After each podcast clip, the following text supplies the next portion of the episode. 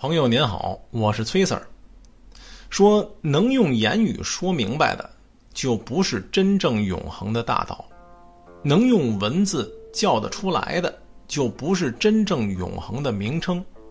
天地万物混沌未开，这是天地万物的原始状态。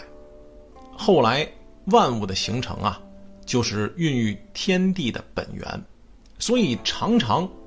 以万物的原始状态来探究它的玄妙，常常以万物的本源来考察它的存在。玄妙和存在啊这两种状态来源是相同的，但名称啊是不同的。它们共同被理解为啊弄不清的深奥门道这门道啊。毫无变化的规律可言，但也正因如此，这才形成世间所有奥妙的根源。《道德经》里的原文啊是这样的：“道可道，非常道；名可名，非常名。无名，天地之始；有名，万物之母。故。”常无，欲以观其妙；常有，欲以观其教。此两者呀，同出而异名，同谓之玄。玄之又玄，众妙之门。在《道德经》的开头啊，点出了“道可道，非常道”。这就是说呀，道的真正内涵。就是说不清楚、说不明白的。道，是在天地生成之前就存在于浩瀚的宇宙中。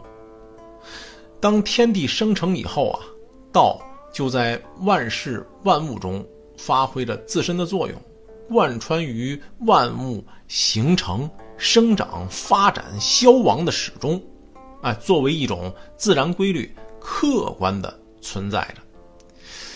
类似于佛经中的释迦牟尼，圣经中的耶和华，古兰经中的真主安拉。提起这道啊，咱们不免会在头脑中啊想象它的模样。然而，我们的想象往往是带有很大的局限性和主观性的。真正的道是不以人的主观意志为转移的，它是客观存在的，但又是。看不见摸不着的，这就是所谓的大道无形。而我们主观想象出的道的样子呀，不是真正的道，只能说是以文字和语言组合而成的名称。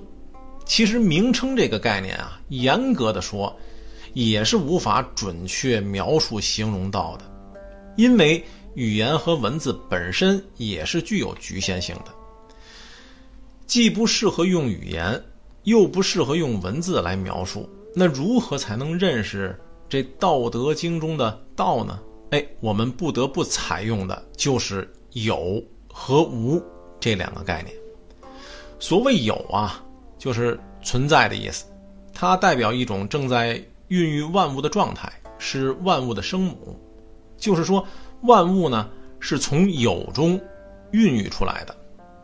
而无呢，我们理解为没有，代表天地还没有生成以前的混沌状态，说明天地是从无中生出来的，这就叫无中生有。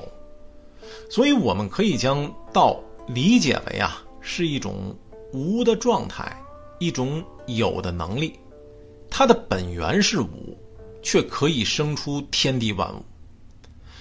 回过头来。我们借用老子的一句话“名可名，非常名”来说，这道的真正意义，并没有被真正的解释清楚。这是由于“道可道，非常道”，任何言语和文字都无法揭示出道的真意。那老子写这《道德经》到底要说明什么呢？好，您要预知后事。我有下回分解，请您持续关注本系列，咱下一回啊，给您再说。